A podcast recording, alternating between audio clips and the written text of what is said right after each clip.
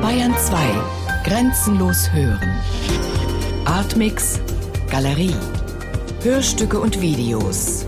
Immer freitags ab 20.30 Uhr im Hörspiel Artmix.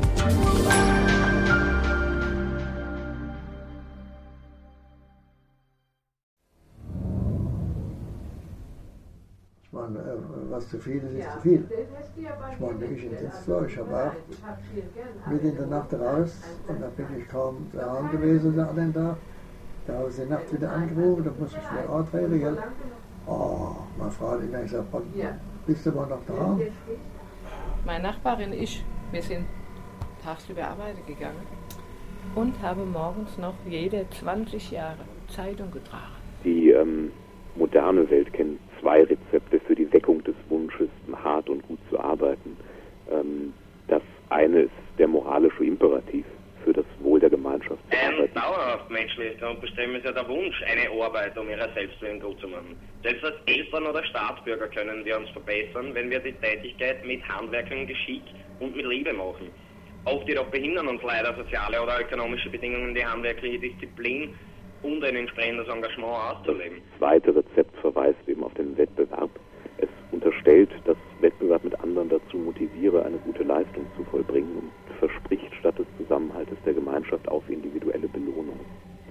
Ähm, um ein Beispiel zu bringen, äh, die Spitzenmanager großer amerikanischer Unternehmen haben 1974 etwa 30 Mal so viel wie Beschäftigte mittlerer Ebene verdient, während ein Vorstandsvorsitzender 2004 bereits äh, 350 bis 400 Mal so viel verdient. Sie, wo ich noch so kriege? Stellen wir jetzt mal den Ackermann da raus. Ich brauche Ihnen nicht zu sagen, wie viele hunderttausende Renten es um auf die Rezepte zu kommen. Ähm, beide Rezepte haben sich als äh, unsicher erwiesen. In nackter Form dient keines von beiden dem handwerklichen Streben nach Qualität, wenn man so sagen kann. Ich erinnere mich noch ganz gut, was Losred Erb einmal gesagt hat. Äh, sollen uns nicht so gefährden, als ob das Erkennen volkswirtschaftlicher Zusammenhänge nur den Gralshütern vorbehalten bliebe. Nein, jeder Bürger unseres Staates muss um die wirtschaftlichen Zusammenhänge wissen und zu einem Urteil befähigt sein, weil es handelt sich hier um Fragen unserer politischen Ordnung, deren Stabilität zu sichern und aufgegeben ist oder so. Ja nur, wenn du Nachrichten hörst, wenn was ist, Millionen, Milliarden, anders hörst du ja nichts mehr. Die Aufgabe von Was Unternehmen ist ja? Millionen? die Menschen einerseits mit Gütern und Dienstleistungen und andererseits mit Einkommen zu versorgen. Und beides können sie am besten, wenn steuerliche Überlegungen für ihr Handeln überhaupt keine Rolle spielen. Ein bedingungsloses Grundeinkommen, das heißt Basisidee, die existenzielle Versorgung jedes Bürgers in Form einer monatlichen Freibetrag oder ohne Bedingungen und für jeden gleich zum Ziel hat, würde sämtliche Arbeitsagenturbürokratie abbauen, die Arbeitslosigkeit quasi abschaffen und die Menschen wieder ermöglichen, frei zu wählen, wenn sie Beschäftigung nachgehen möchten. Ne?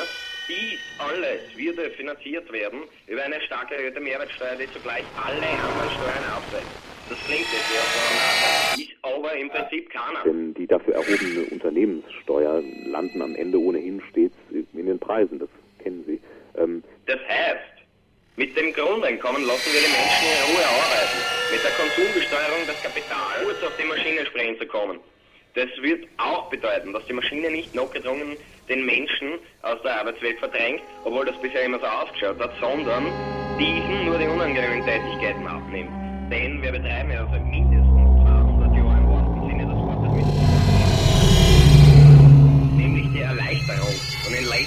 Konsequenz die Abschaffung menschlicher Produktionsarbeit zugunsten der Maschinenarbeit. Oppenheimer schrieb in seinem Tagebuch, wenn man etwas technisch Verlockendes sieht, macht man sich an die Arbeit und fragt sich erst später, wenn man technisch erfolgreich war, wie man damit umgehen soll. So war es auch bei der Atombombe. die Konsumsteuer und das bedingungslose Grundeinkommen bedeuten für mich zugleich die radikalst mögliche Form des Sozialismus wie des Kapitalismus.